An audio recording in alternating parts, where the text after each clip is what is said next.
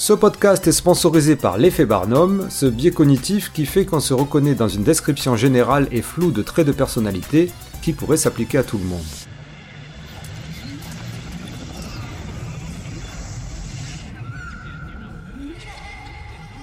Bienvenue sur Intensément, je suis Raph et ceci est le podcast qui explore l'univers des hauts potentiels intellectuels, HPI ou surdoués avec un focus sur les réseaux sociaux et médias en ligne. La neuroadversité. Un vrai feu d'artifice. Un 14 juillet de la critique. Voilà ce que le podcast a reçu pour le dernier épisode euh, qui s'intitulait Neurodiversité, qu'est-ce que quoi qu'est-ce avec Lilia Rechetniak, consultante pour l'inclusion des profils neuroatypiques. J'exagère quand même, il y a eu pas mal de réactions positives pour saluer une fois de plus l'ouverture d'esprit du podcast. Merci aux votants, à tous ceux qui ont voté pour moi. C'est donc un épisode de réaction aux réactions qui aura encore une fois été un exercice d'équilibriste très circassien. J'ai été obligé de m'y reprendre à 5 fois, de réécrire 5 fois le script, de l'enregistrer 5 fois, donc si jamais vous entendez ma voix changer, c'est parce que j'ai fait carrément 5 enregistrements en 5 jours, certains à 7h du mat, certains à midi, certains à 19h, donc euh, voilà. Pour schématiser, de toute manière, je n'essaye pas de faire un épisode de défense de l'épisode d'avant, ni même de défense de Lilia Rechetniak. Si vous avez l'occasion de la suivre un peu sur les réseaux sociaux, vous constaterez qu'elle est déjà très critique sur le concept, qu'elle connaît très bien évidemment, et dont elle n'hésite pas à évoquer les points positifs bien sûr, mais les points négatifs aussi. Elle connaît évidemment toutes les controverses et les polémiques au sujet de la neurodiversité, les fausses croyances qui tournent autour du HPI, le point de vue scientifique, et c'est bien pour cela que j'ai trouvé super intéressant de la voir sur le podcast pour comprendre et échanger ensemble sur des points particuliers du discours de la neurodiversité ou sur l'ensemble de la neurodiversité, tout en étant en phase sur une sorte d'overview, c'est-à-dire ben, une vue d'ensemble justement. Mais bon, revenons-en aux critiques de fond sur la neurodiversité. Enfin, pas vraiment aux critiques, mais au pourquoi en réalité. Ce podcast est né il y a un an et demi de ma volonté de comprendre ce qui m'arrivait lorsque j'ai été identifié au potentiel intellectuel. Le pourquoi du comment, du comment du pourquoi.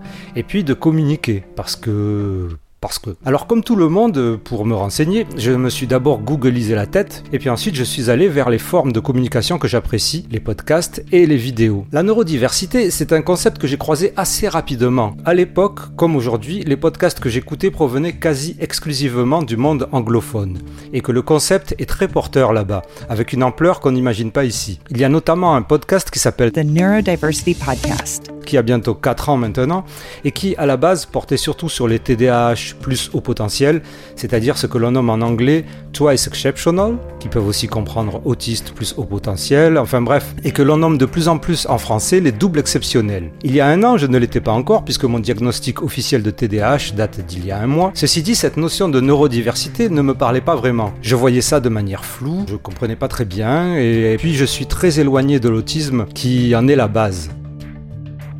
Petit à petit, au fur et à mesure du cheminement du podcast, j'ai bien compris que la plupart des spécialistes invités n'y étaient pas vraiment favorables. Parce que ça peut brouiller des pistes déjà pas très claires, entre les zèbres, les HPE, les hypersensibles qui se revendiquent déjà tous de HP sur la base de théories pas très scientifiques, voire loufoques, mélanger les HPI avec les autistes ou les 10, euh, j'avais un peu mis ça de côté. Ceci dit, le mouvement m'intéressait vraiment, il paraissait même sympa avec son côté militant, enfin au State surtout, l'influence du mouvement des droits civiques, etc etc. D'ailleurs, ça faisait un certain temps que je n'avais pas écouté ce podcast et je vous mets le lien de l'avant-dernière émission, donc très récente, dans lequel l'invité et l'animatrice discutent des étiquettes, pas des étiquettes des vêtements évidemment, des étiquettes que l'on se met, et justement du mouvement de la neurodiversité, de son évolution depuis quelques années, puisqu'ils ont l'impression, eux aussi, qu'il y a eu un boom, pourtant ils sont aux États-Unis. Alors vous allez voir, c'est une discussion super intéressante dans la mesure où ça résume, enfin où ça reprend beaucoup d'arguments qui ont été abordés avec Lilia Rechetniak a parlé, elle, de ce qu'elle voyait de son point de vue de française, mais aussi du point de vue de quelqu'un qui n'a pas un rapport militant avec la neurodiversité, puisqu'elle a précisé que son militantisme, elle le ferait plutôt sur le plan de l'inclusion que sur le plan de la neurodiversité. Et là, nous avons des gens qui sont donc américains et qui se placent plutôt du côté du militantisme. Vous allez voir, la teneur euh, des sujets et des débats, il y a des arguments qui sont encore une fois très recevables, mais pour certains contradictoires, un peu dans cette veine de blablabla théorique où on peut sortir tout et son contraire du moment que c'est positif. Alors je sais pas si c'est apparenté à du, vous savez, à du coaching, à du développement personnel, euh, voire même à la politique. C'est cette espèce de discours où on peut tout dire du moment que c'est positif, du moment que ça amène au résultat. Voilà. Mais peut-être que je fais preuve là d'esprit trop critique. En tout cas, ce podcast, Neurodiversity Podcast, rien que pour le générique et les jingles d'introduction, ce podcast vaut vraiment le coup. Alors oui, évidemment, donc il faut préciser qu'il est entièrement en anglais, et même plutôt en américain, et donc euh, ça s'adresse plutôt aux gens qui peuvent comprendre, parce qu'en plus il y a des termes techniques, euh, ce sont tous les termes qui parlent de neurodiversité, de pathologie. Je vais peut-être vous mettre un petit extrait. Au passage, ce n'est pas le seul podcast sur la neurodiversité, mais je crois bien que c'est l'un des premiers et des plus puissants. Voilà, on va faire ça avec euh, la traduction simultanée, comme sur France Culture, mon rêve. So you get a new label ADHD, Donc, autistic. tu te chopes une nouvelle étiquette, euh, TDAH, autiste, n'importe quelle étiquette, neurodivergent, je veux dire, euh, il y a une raison pour laquelle j'aime ce terme qui chapeaute le tout. Tu es toujours toi. Tu es toujours... euh, toutes les autres étiquettes qui t'ont été posées restent toujours valables. Mais s'il y a une utilité à cette nouvelle étiquette, s'il y a une bonne raison, par exemple, un aménagement à l'école ou au travail, ou juste si c'est une manière différente de te considérer, de t'observer dans cette expérience, trouver des gens qui pensent comme toi pour créer un groupe. Si ça t'est utile, alors c'est une bonne étiquette. Si ça t'est pas utile, alors c'est une mauvaise. Et je me fiche de savoir si tu te l'es donné tout seul ou si c'est un docteur. If it's helpful, it's good. If it's not, it's bad. Si ça t'aide, c'est bon. Si ça t'aide pas, c'est nul. Lorsque j'ai eu l'opportunité de rencontrer Lilia Rechetniak et que j'ai compris son parcours et son combat pour l'inclusion des profils atypiques, ça a fait tilt et je me suis dit enfin l'occasion de comprendre quelque chose de l'intérieur en plus. En m'y intéressant et en en parlant avec Lilia, j'ai compris l'historique mais aussi les différents courants, les divergences de points de vue, l'intérêt aussi pour certains et certaines d'avoir recours à cette appellation, l'aide même que cela peut apporter pour des personnes qui ne s'y retrouvent pas. Tout ça dans un échange sympa, fun, avec une invitée qui était au courant de la position critique et scientifique du podcast, qui en est pas loin d'ailleurs, ce qui ne veut pas dire que ça soit un dogme. On peut échanger, même être en désaccord. C'est un podcast, pas un organe de propagande. Dans l'épisode, Lilia explique bien, de son côté, qu'elle met tous les bémols et elle développe l'info qu'il faut pour. Mais ça n'a pas eu l'air de passer. Je saisis bien que cet épisode a pu en dérouter beaucoup. La neurodiversité, ça ressemble un peu à de la musique classique jouée à la guitare électrique par des percussionnistes et remixée par un DJ de Rodents. Il y a comme un mélange des genres et des liens qui pourraient paraître logiques, comme par exemple lier l'autisme, le TDAH et les 10, qui sont tous trois des troubles neurodéveloppementaux, donc qui font déjà partie du même club, eh bien, y mélanger au potentiel le syndrome de la tourette et puis l'hypersensibilité, voire le HPE, alors là, ça tique. Je comprends très bien l'avis de certaines spécialistes qui se placent dans une optique qui correspond à la protection et la prévention des risques psychologiques, voire psychiatriques, et qu'à partir du moment où on s'enfonce dans une euh, théorie qui nous ferait du bien, parce qu'elle nous permet de nous identifier à quelque chose, de faire partie d'un groupe, de faire partie d'un tout, on en revient toujours à cette histoire de zèbre, hein. ça peut peut-être nous empêcher d'aller voir plus profondément quelles sont les racines de notre problème et quel est véritablement notre problème, si on a un problème évidemment. Je ne suis pas euh, thérapeute ni psychologue, je ne tiens pas à l'être, je ne tiens pas à les remplacer, donc je comprends très bien le point de vue de ces spécialistes. Alors ce que je kiffe surtout avec la communauté autour de ce podcast, c'est que évidemment la plupart de ces critiques sont constructives. Ça c'est excellent. Ces réactions ont permis de lancer pas mal de discussions qui m'ont permis et vous ont permis aussi de mieux cerner le sujet, j'espère, avec notamment un modérateur du groupe HPI Résilient en quête du D'équanimité qui a partagé un article de Franck Ramu. Oui, vous savez, Franck Ramu, un des chanteurs du groupe de metal Masters of Metadatas. Non, je rigole évidemment, il est chercheur au CNRS en sciences cognitives, connu pour ses méta-analyses, en particulier sur les hauts potentiels, en collaboration avec Nicolas Gauvry, avec qui il a écrit Le surdoué ordinaire. Mais je veux bien arrêter de l'appeler le chanteur du groupe de Metadatas s'il veut bien un jour répondre à mon invitation sur ce podcast, s'il te plaît, Franck Ramu. S'il vous plaît, auditeurice qui écoutez le podcast, est-ce que nous pourrions peut-être faire une euh, pétition pour inviter Franck Ramu sur ce podcast? Euh, Voilà, c'est c'est un appel, c'est ma bouteille à la mer du jour.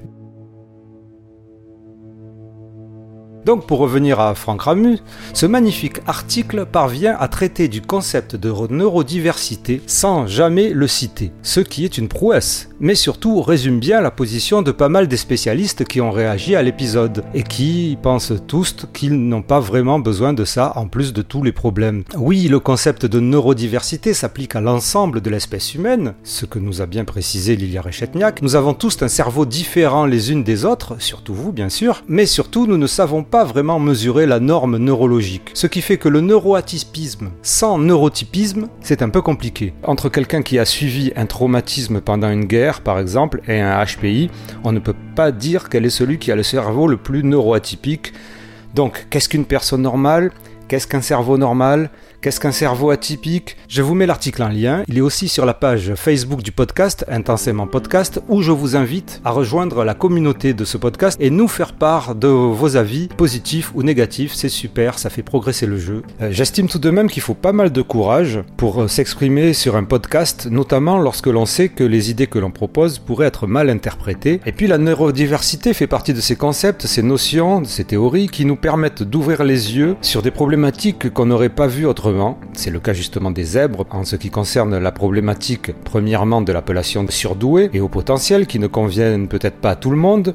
Deuxièmement, des difficultés de se faire identifier ou de se faire détecter au potentiel. Troisièmement, de la multiplication des autodiags amplifiés par l'avènement d'Internet. Au niveau de la neurodiversité, c'est pareil. On peut y voir quand même, en tout cas dans la naissance de ce mouvement, une réelle volonté de la part d'autistes de haut niveau, de ce qu'on appelait les Asperger, de dire nous existons, nous ne sommes pas dans l'incapacité de nous intégrer dans la société, nous ne sommes pas dans l'incapacité de travailler, nous avons un réel désir d'être comme tout le monde, si tant est qu'il y ait une définition précise de ce qu'est tout le monde. Enfin, vous voyez plus ou moins où je veux en venir. Et au niveau de la science, il faut là aussi essayer de nager dans toutes les conceptions, dans toutes les études qui quelquefois sont contradictoires. Il faut trouver un plus petit dénominateur commun qui constituerait un consensus. C'est le principe de la science. Quelquefois la science fait avancer, quelquefois la science constitue un mur, et quelquefois les gens ont envie de passer au-delà du mur parce qu'ils veulent aller plus vite que la science. Bon, tout ça pour dire que le podcast continuera à s'intéresser à des sujets polémiques, le podcast continuera à s'intéresser à des controverses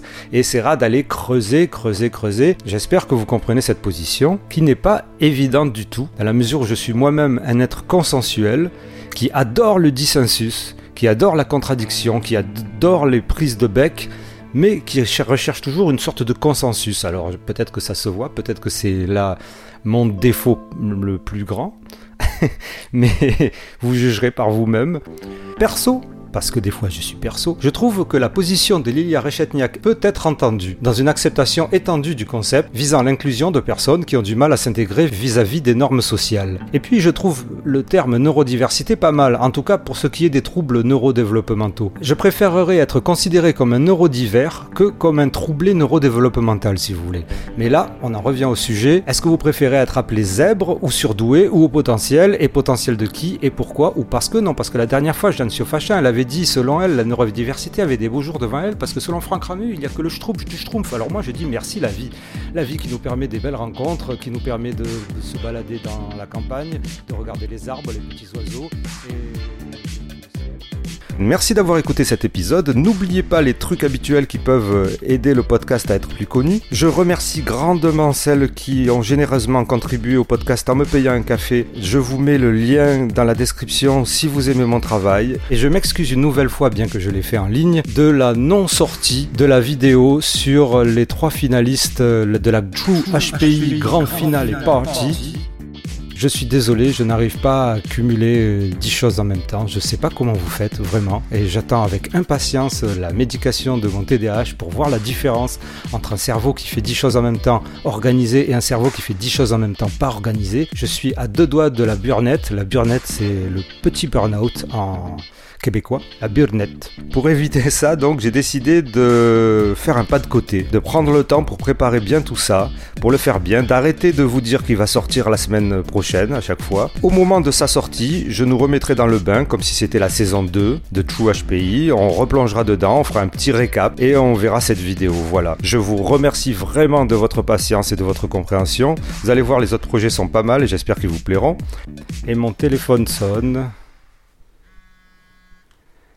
Allô Ouais, Ouais, j'étais en train de terminer l'enregistrement le, du podcast. Ça a sonné. Ah,